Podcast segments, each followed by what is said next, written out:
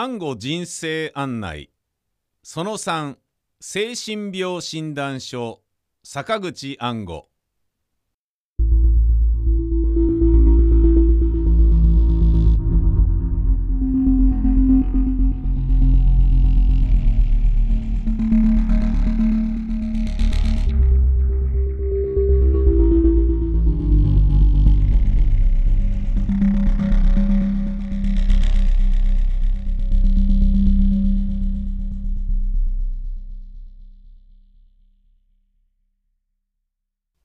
妻を忘れた夫の話山口静江24歳。これが僕のワイフか？違うな。行方不明になって以来3ヶ月ぶりでやっと三鷹町井の頭病院の一室に訪ね当てた夫は取り繕うとする私を跳ね返すように冷たく見据えて言い切るのでした。いくら記憶喪失中の気の毒な夫の言葉とはいえあまりの悲しさに無心に笑っている生後5ヶ月の長女千恵子を抱いて思わずわーっと泣き伏してしまいました。思い起こせば4月23日何気なく帽子夕刊を見ますと日本版「心の旅路嘘発見記は語る犯罪と女」突然記憶を失った男という三段抜きの記事とともに過去を思い出そうと考え込んでいる男の写真が出ているのでありました。これが夢にも忘れることのできなかった夫だったではありませんか？記事によると同月14日銀座西8丁目の炉端で不老者が焚き火を囲んでいると氷然と現れた2 5 6歳シルバーグレーのレインコートを着た色白の身なりのいい青年が現れて話しかけたが様子が変わっているので築地署に連れて行ったところああ何もかも忘れてこの世に突然生まれたような気がするというので詳しく聞くと近くの公衆電話の中で急に意識がかすみ扉を開けた若い女の「あ」という叫び声で意識を取り戻したがそれを境として過去の記憶は落幕とした忘却の彼方に消え自分の名も住所も年も忘れて銀座をさまよっていたのでした。それから井の頭病院の精神科へ送られ先生たちの診断を受けたところ電話ボックスの中以来のことは常人同様はっきり覚えているし文章もうまく英語も話すが完全な逆行性健忘という病気であるということが分かりました。しかもアミタールという麻酔剤で半睡状態にされ話したところによると父死亡母健在兄3人のうち2人戦死。えー、嫁いだ姉妹があるなどの家族関係がぴったり合っているのです。驚いた私は夫の兄かっこ横須賀市浦里、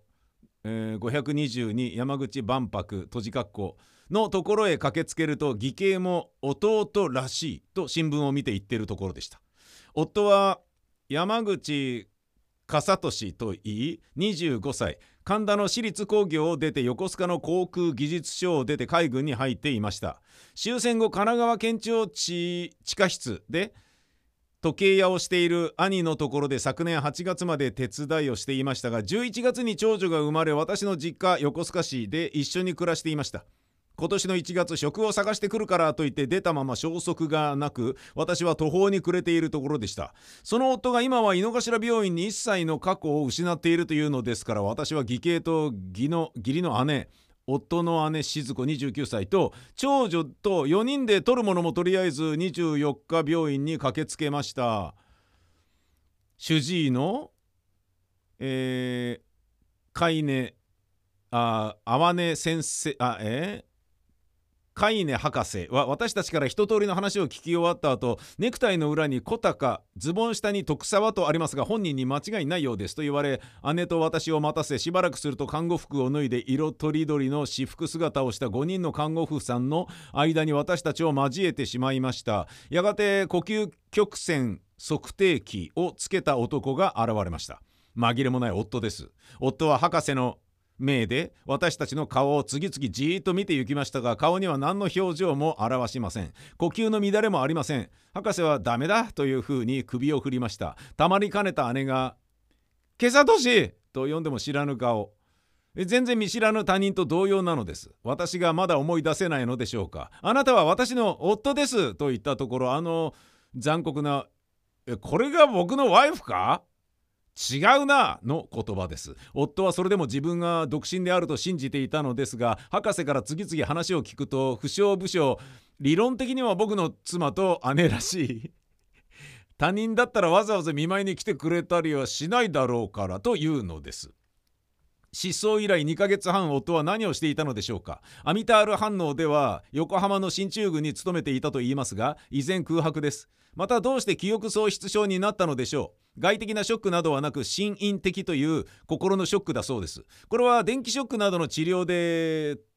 時日が経てば次第に回復するそうですし本人も希望しますので当分入院をお願いし打ちのめされて病院を出ました。嘘発見器では性と犯罪に関する反応が多いということでしたがこれは絶対にそんなことはないと信じています。さて難物が現れましたね。たったこれだけの式から一席やれとは無理なんだよまあ甚だしいや。病人の奥さんの手記とは言っても病人と長くえー、帰居を共にしてその観察を記したものではなく極めて短時間の会見記に過ぎない。医者が一人の病人を診察するにも長い観察や実験が必要でしょう。まして私は医者ではないから医学的なことは言えない。文学者として人間的に取り扱うのが建前であるからどうも困ったね。編集者曰くお前さんも機械の古老であるからというのは病気を診察した古老じゃなくて診察させた古老だということさ。経験を生かして大いに語るべきうんちくがあるでしょう。忌憚なく断じていただきたく存じます。空虚な笑いだね。つまりはこの編集者者は気違いなのさ。自分の不安を紛らわすために私をからかうという典型的な分裂状態にいるのだね。今に入院するよ。そう遠くない。さてこの山口さんのようなのを逆行性健忘症というのだそうだが普通は頭を強打するというような外部からのショックでなるものだそうだ。山口さんね。山口さんのは神経的もしくはヒステリー的とでも言うのかね。心因性と手記にあるね。遁走などと言っている学派もあるようだ。現実を逃れ忘却の中へ遁走したいような願望は誰の心にもあるはずだ。人間は悲しいものさ。公衆電話の中で意識がかすんだそうだ。最近の某有刊誌に別の婦人患者の例えが出ていたがこの婦人は路上で眼鏡を紛失したと思い探しているうちににわかに記憶が薄れたというこの婦人は山口さんの場合と違って電気ショック療法で治った後に記憶を失った当時の状態を思い出しているようだいろんいろいろ様々なんだね。普通の人の多分健全な状態においても瞬発的な健忘状態は時に経験するはずだと私は思うがどうでしょうか。例えば便所から立ち上がった瞬間とか出た瞬間とかあるいは便所の中においてとかまた単に自分の部屋を立ち上がり戸を開けて出た瞬間に部屋を出た目的を忘れて何秒間か思い出せなかったというような場合がありはしないだろうか。私にはそういう経験はしばしばある。歌人を呼び立てておいて歌人が何ご用ですか？と現れた時に用向きがにわかに思い出せなくなっているというような瞬間もある。山口さんが公衆電話の中で何かしているうちに意識を失ったというのや婦人患者が眼鏡を紛失したようだとポケットかハンドバッグかなんかで探しているうちに意識が霞んだというのはその発端においては我々の日常において経験する平凡な健忘状態とほぼえー、かっこいいな全く閉じかっこ。同様でただそれが長時間にわたって冷めないこと冷めずに別人の生活をしていることの相違がある。この相違は甚だしいけれども意識を失う発端の状態はよく似ていて身につまされるからあんまりいい気持ちはしませんね。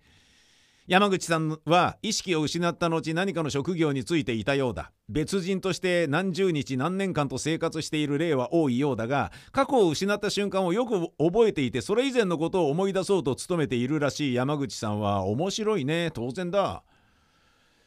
いやもっとも過去がどうしても分からなければ思い出そうとせずにいられないのは当然だ。その限りにおいて過去を忘れたということ以外は山口さんはほぼ普通の人間であり生活能力者である。婦人患者の場合は記憶喪失とともに子供に帰り、え彼女は25であった。幼稚園児童のように折り紙細工をしたり童謡を歌ったりしていたそうだ。こういうのを自義性というのかな。どちらもヒステリー的な神経障害とでも言うのかね。医学上の定義は私は知りません。ある過去へ遡って例えば20年前の書生時代の上京しつつある状態に遡って東京へ東京へと上京しつつある気持ちになっているような例も多いそうだ。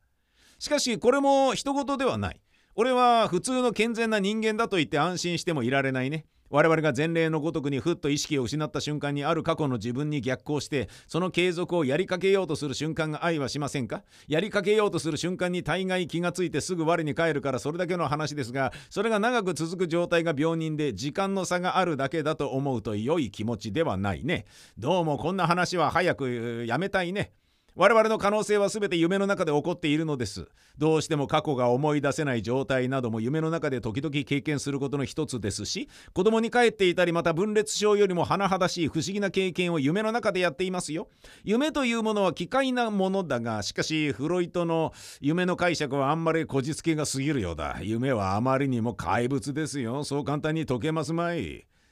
親しい友達の顔に思い出すことはできます。しかし視覚的に思い出すことはできませんね。なぜならただもやもやと思い出したような感じがあるだけでそれを頼りに写生しようったって決してできますまい。もっとも絵の天才は別かね。だが彼とても視覚的に思い出すということはできないと思うね。彼が気違いでない限りは。しかし夢の中でははっきり視覚的に彼と対面できるのですよ。だから印象とか記憶というものは視覚的にも体のどこかにはっきり残っているわけだが夢と幻覚以外では視覚的に思い出すことが不可能だというわけですね。しかし夢も幻覚も意志によって見ることができないものだからはてさて人間の能力というものは窮屈なものだね。写真機よりも正確な現像能力があるくせに自分の撮影したり録音した陶器を頭の奥の部屋の引き出しへ入れて鍵をかけてしまい込み自分の意思で取り出して眺めることができないのだね。極めて偶然に夢や気違い状態の幻覚に際して見ることができるだけさ。気違いというものは自分の頭の引き出しの鍵を外して自分の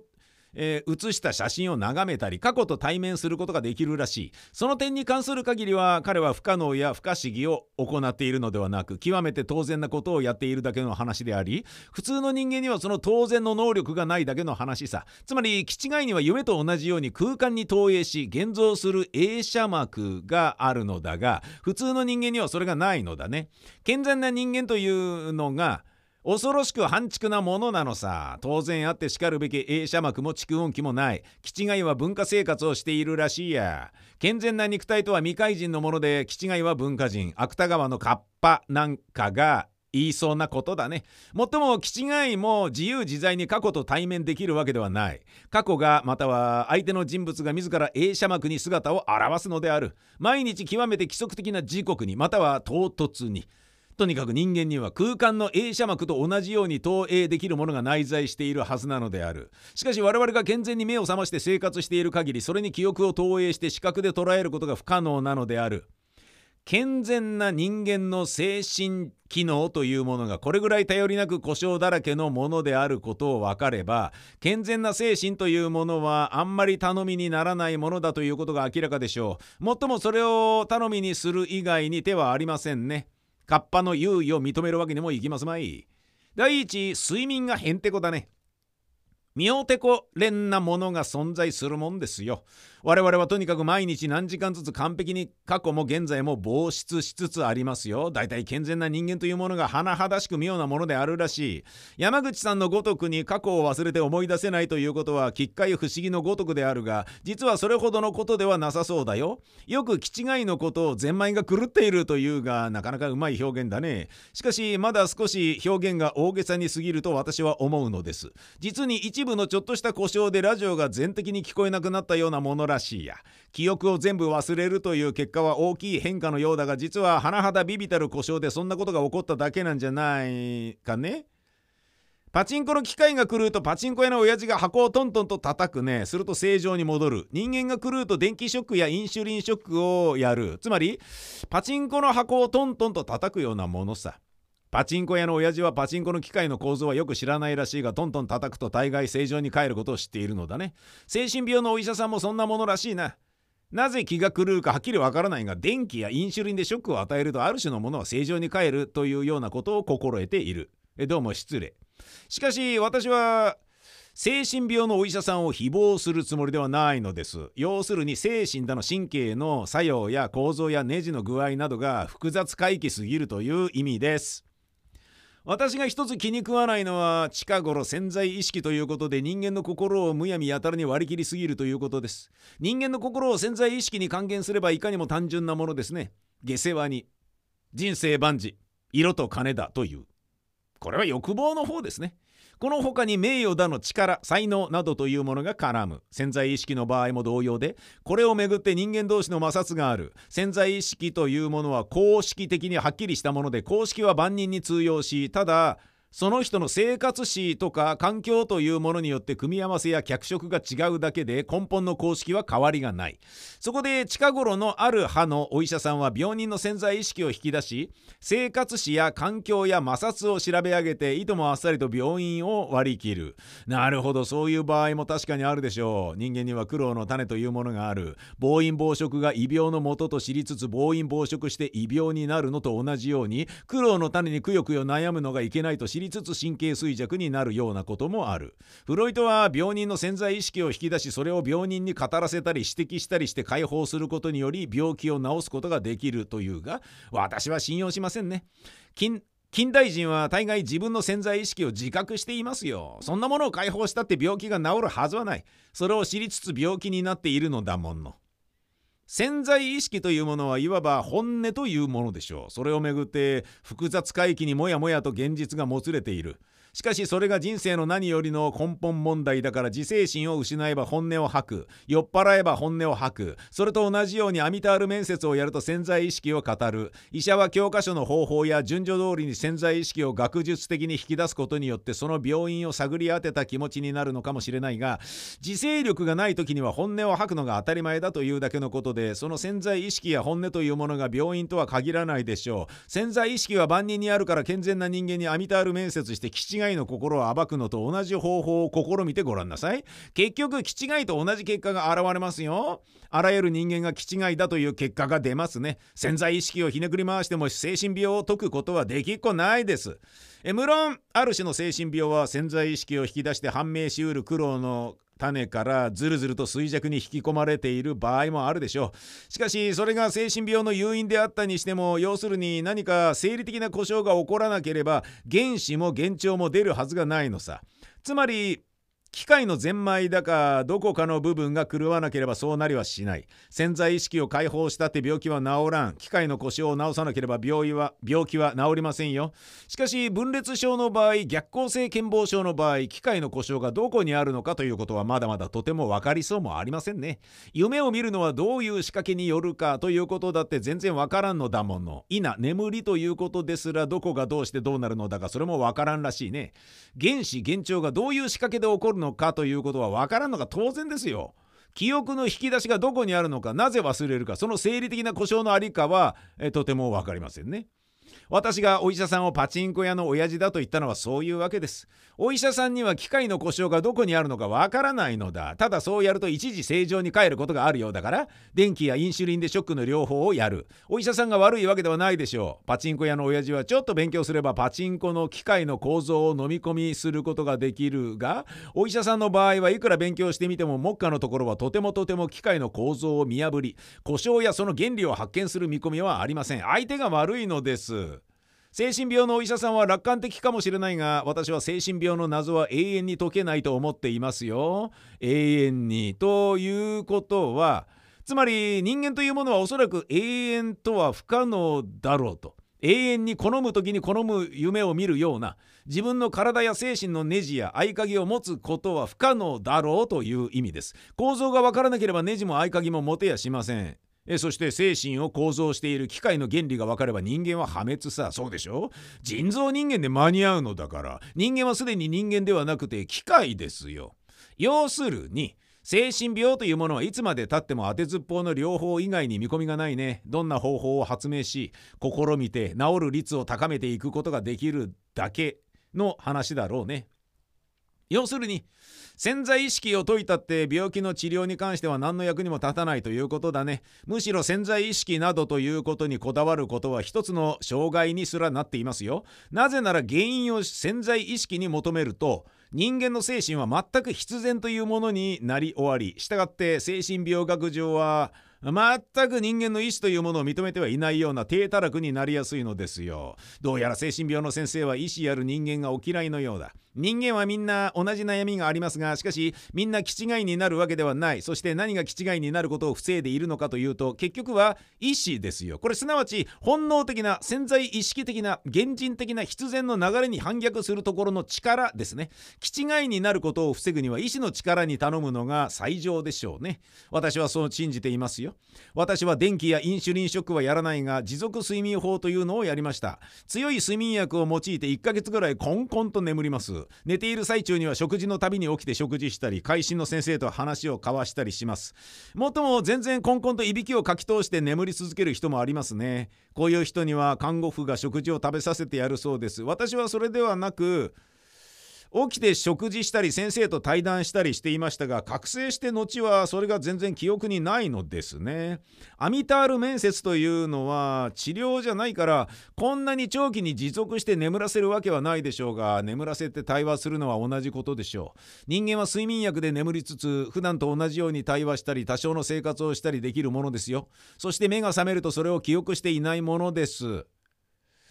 私は目が覚めてたった一日眠ったと思ったら新聞の日付が1ヶ月違っているので騙されていると思った。もっとも病院へ入院し眠る療法をするということを知らされていたのでやがて納得はできました。それ以前にアドルム中毒の時にはそうとは知らなかったからえたった23時間うとうとしたつもりで目を覚ますと3日も5日も寝ているのです。私はそれが信用できなくて新聞の日付も郵便の日付も偽物でみんな人々が共謀して新聞偽造の手数をいとわず私をたぶらかしているのだと思い込んでいました。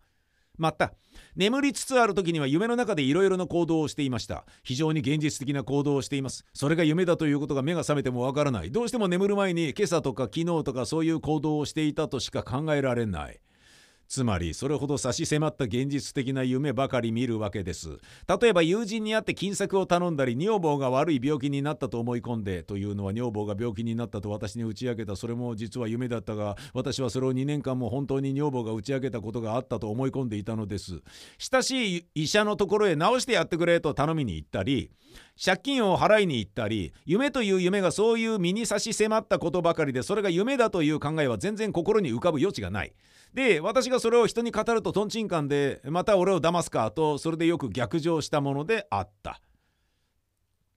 人々が共謀して私を騙しているとしか思われなかったからです。どうもこれは健忘症のあべこべのような現象だね。夢の中で現実を生活し2つが同一して区別がつかず全く完全に1つの生活になっているのだからね。しかし子供が眠りから目が覚めた時時々こういう状態になるようですね。もっともすぐ気がつくらしいが泥酔した翌日夕べ酔ってしたことに記憶がなくて苦しむこともある。私は酔っ払って見知らぬ町へ歩き込み小さな酒場へ初めて行ってその女に惚れたことがある。翌日酔わずにその店を探したがどうしてもわからない。確かにここのはずだがと思って同じ店を3度も4度も間違えて笑われたことがあったね。その日は諦めたが泥酔して出かけると極めて自然にちゃんとその店へたどり着くのである。泥酔しなければどうしても違った店へ行ってしまう。えー、違い方もいつも通りだ。酔えば自然にたどり着く。何回となく2つのことを繰り返したことがありましたよ。そのうちに酔わなくともいけるようになりました。お酒飲みの方は思い当たりはありませんか？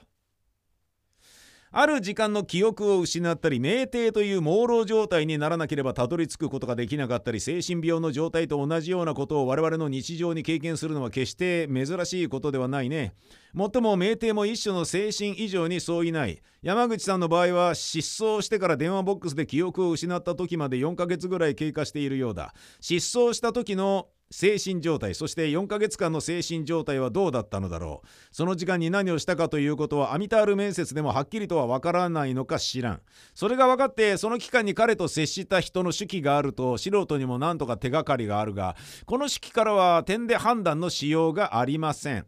ただこの式から分かることは彼の判断力はほぼ正常なものだが電話ボックス以前の記憶だけが失われているということだけだ。判断力があって記憶だけないのは信じられん。偽病人だろうと言った人が数人あった。別に信じられんことはない。我々の健忘なあ我々の健全な時でも度忘れしたりちょっと記憶だけ霞んだりということはままあって思い出そうと焦ってもなかなか思い出せないことは常時あることだ。我々の日常生活にその兆しがあるということは病気の際にはその完璧なものがありうるということで人間の心の故障というものは元来そういうようなものだもっとも気違いは必ずしも単純ではない。気が狂っている最中でもいろいろと策を巡らしひどく世知辛い複雑な精神生活をしているもので潜在意識的に一本の精神生活をしていると思うと大間違いさ。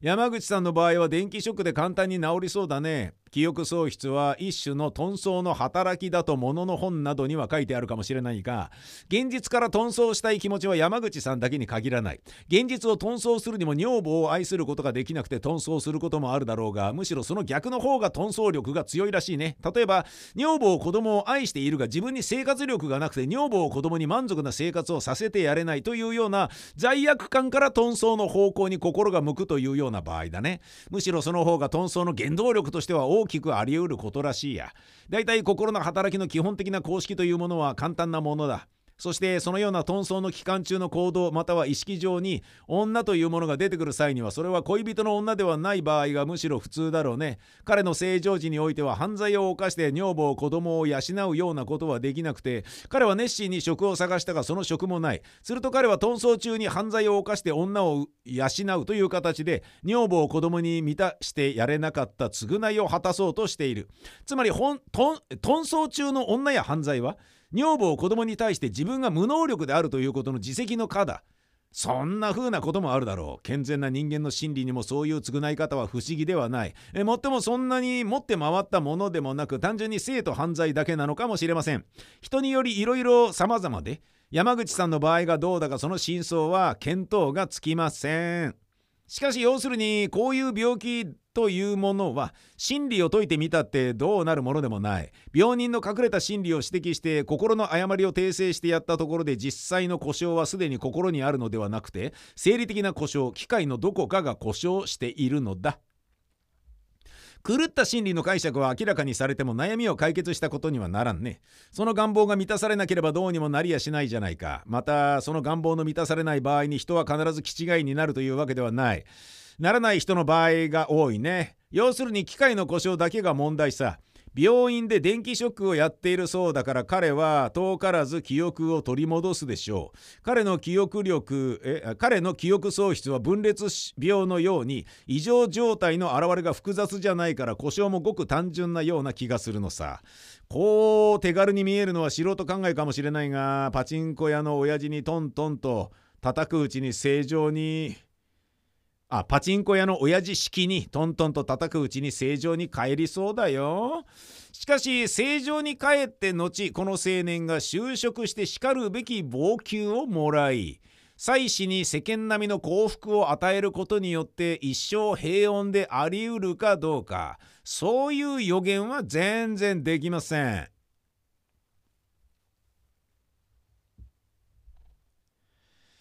桜木町生き残り婦人の話。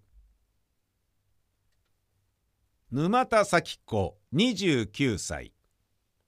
私と夫とエリちゃん当時の赤ちゃんとは京橋の私の実家に行くべく北鎌倉を出ました。途中桜木町に買い物があり横浜で乗り換える時私はそれまで抱いていたエリちゃんを夫に渡し私は夫の荷物を受け取って来ていた電車に乗りました。瞬間ドアが閉まり一足遅れた夫とエリちゃんは残されました。まあどうせ後から来るのだからと気にしませんでしたが後でもし私が赤ちゃんを抱いていたならとぞっといたしました。私は最前両の中央部に乗っていました。パチッと激しい音。はっ。と天井を見上げると青と黄と赤の混じり合った何とも言えぬ恐ろしい光がさーっと走りました。続いて土星叫び声悲鳴車内を揺する波に私は揉まれ危ないという感じとともに窓や出入り口を見ました。それは開きません。あとは突き飛ばされ押し返され二度ほど人の上に転びました。私の目にはその時窓から半分体を出したまままたその上から別の人が首を突っ込みするのでお互いは出られず足をバタバタさせている人々の姿が映りました。そして洋服に火がつき転がった人の上を飛ぶような格好で踏み越える人を見ました。煙で目が見えなくなり熱気と周期に胸が詰まって私は倒れそうになりました。ダメと引きつるように感じエリちゃんという自分の叫びに何度も意識を取り戻しました。その時私は宙に白い足を見てそれに本能的に飛びつきました。それは窓から出た人の瞬間の姿で私が続いて逃れたのです。窓の上層部の酸が焼けガラスが落ちたのだと思います。頭と瀬戸酸を掴んだ右腕全体が焼けていますから。はじめ私は国際病院にやられました。傷の痛みに早く治療をしてくれと頼むと国鉄院は邪険な激した口調でこっちは物の言える人に構うどころではない死人のことでいっぱいなんだと言いました。従前病院に回るよう言われました。そこで赤チンを塗られ包帯をしてくれましたが後で私が近所の医者で治療を受けた時医者も大やけどに直接赤チンに包帯とはとその手当の粗雑さに呆れていました。新聞社の人が病自動車で東京まで送るからと寄ってきていろいろと聞き出すとそのまま私は忘れて飛んでいきました。寄ってくる人はこれを大同小異で大抵興味だけを露骨に示し傷に苦しむ私をどうしてやろうという親切心は感じられません。一緒に何にあった男の方も一人一人に聞くと点で無責任なその場逃れのバラバラの答えよりできない国鉄員に憤慨して自分で自動車を雇ってきました。それで横浜まで送っていただきました。横浜駅で傷の痛みに座り込んだ私を2人の女学生が親切に両脇を抱えるようにして切符まで買って電車に乗せてくれました。お二人とも蒲田の駅前の方とかでその日にあったただ一つの心の温まることです。家に着くと新聞記者が何人も来ました。頭が焼けて口を聞くのも億劫なのに質問だけしつこくして帰ります。国鉄からは音沙汰なしです。やっと翌日30日の午後公安員と称する人が今日は調査にやってきた。見舞いの方は明日来るでしょう。と言ってまいりました。その後北鎌倉の家の方へ東鉄の方が見舞い金を持っておいでになったということですがその折私の入院先を告げたそうですが誰も見えません。また夫が怪我人を一人で返したことを責めると自動車で全部送り届けたとはっきり言ったそうです。その後家へは遺留品を調べに来いのまた私の荷物の中に戸籍謄本があったので死んだ者として死体を引き取りに来いのと言っていた言ってきたそうです。まったくひどい事件でしたね。三鷹事件の時もやりきれなかった。電車の下に人が引き倒されている現場でそれを助けよう引き出そうという処置は念願になく味演説をやるという非人間性が何よりも目を背けずにいられぬ。この一時だけでも私は共産党を憎む。かような党員の非人間性に批判を加える態度はみじもなくむしろ党首を称賛しているのだからね。やりきれないよ。今度の場合もよくよくデクノボーが揃っていたものだ。写真を見ると現場には工夫がたくさんいるがみんな燃えている電車をすぐその23軒の近いところで見物しているのである。運転台と客席の通路のドアを開け忘れた運転手の頭の悪さ。ぼんやり立って見ている甲府たち。生きて焼かれつつある人々を23軒のところに立って見ているだけというのがどうも解せないね。あまりのことに逆上したといえばそれは一理ある。しかし他人が気球に瀕しているような際に我が身を忘れて飛び込むようなこともよくあるものだ。泳げないくせに人を助けに飛び込んで自分の方が溺れて死んだというようなのはよくあるね。これもやっぱり逆上だ。随分たくさんの人がいたのだから3人や5人こっちの方が逆上をやる人間がいてもよかろうじゃないかこっちの方の逆上をやった人間が完璧に1人もいないね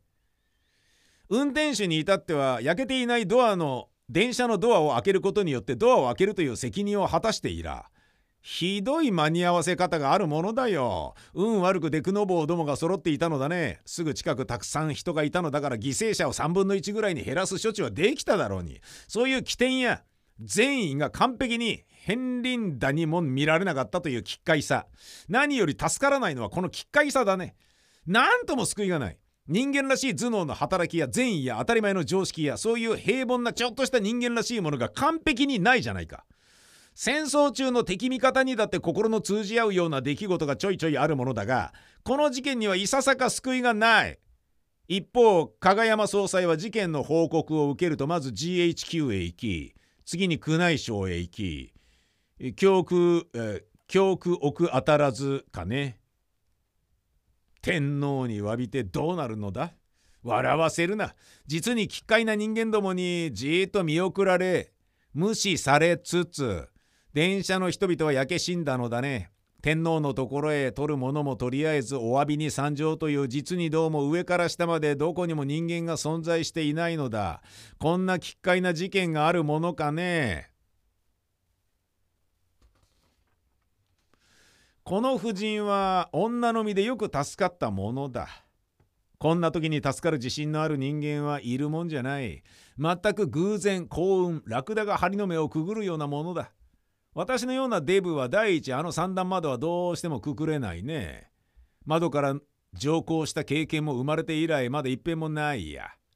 しかし私は地にいて乱を忘れずという用心深い人間だから鋼鉄車に挟まれた木造車には決して乗りませんよ。すべてについてその程度の用心は酔っ払っている時の他は忘れたことがない。しかし桜木町事件は処置なしですよ。このご婦人も助かったのだから我が身の幸大借りしことを喜び、えー、もって心の落ち着きを図るべしたまたまどうも邪険なつわものにのみ遭遇してあとは甚だ間が悪かったんだね。先良ければ後悪しサンチョパンサじゃないがことにあたって格言ことわざの類を思い出すと人生は割合平和ですよ。私も新聞記者には随分悩まされたね。精神病院の鉄格子の中まで著然特感というような猛者は新聞記者の他にはないね。社会部記者の心臓は大変だ。無礼、粗雑。野武士、山賊。実に手強い存在ですよ。もっとも彼らにも同情すべき点はある。大概人の不幸の時に会見すべき宿命にあるからどうしても嫌がられる。あなたや私は電車に焼かれてやけどするとか気が違った時でもないと彼らは会見に来てくれない。あなたが結婚したり安産して喜んでいる時に会見に来てくれる商売じゃないのです。彼らが結婚の喜び中の人物に会見を申し込むのは高津笠和子さんと平徹さんぐらいのものだ。人間というものは贅沢なもので結婚式のおめでたに新聞記者が会見を申し込むのは自分たちぐらいなものだという結構な身分であるのにやっぱり新聞記者はうるさいやつだと言って怒っていらっしゃる全然新聞記者は助からないのである人が半殺しにされた時は「えー、ご心境は?」と聞かれて聞きに行かざるを得んという実に宿命的な悪役であるからあなたも命が助かったことに免じて許してやるのですな。彼らが鉄格子の中へ突貫してたしてきた時には私も怒りましたよ。しかしどうも人生には誰かの間の悪いやつが存在しなければならないのだから自分が間の悪いことになった時には仕方がないのだね。私は大いに怒って新聞記者を殴らんばかりであったがしかし実のところあなたが顔の痛いのを我慢して悔しい残念と新聞記者を呪いつつ語った記事を私は意図面白く読むんですな。気違い暗号怒り暴れつつ曰くと言うんだから悲痛な記事を。あなたは初め世間の人々はゲラゲラ楽しんで読むんだから仕方ない。諦めなさい。しかし話を聞かせてください。自動車で東京へ送ってあげるからとはひどいやつですね。銀座でその新聞記者目に出会ったらすれ違う紳士からライターを借りやつめの洋服に火をつけてカチカチ山にしてやりなさい。そうして半死半生になって辛くも火を消した時にえー、っとご心境を聞かせてください。ちょっとでいいわ。トラックで、えー、社へ送ってあげる。鉛筆を舐めながらそう言うのです。やつめは怒ってあなたに組みつきやしませんから。新聞記者という動物は商売の時と酔っ払っている時の他は全然育児なしですよ。あなたが強いに決まってる。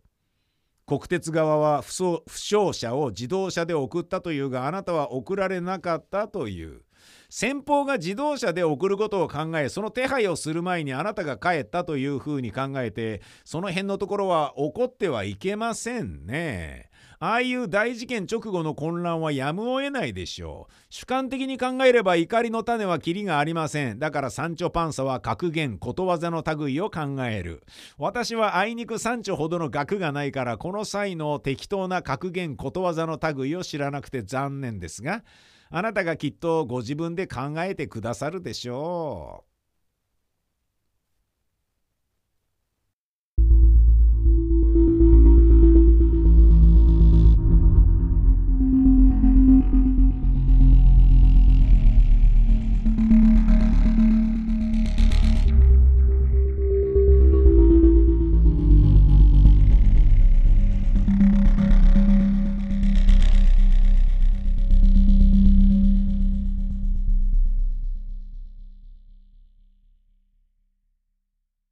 定本坂口安吾全集11千曲書房。音読セミの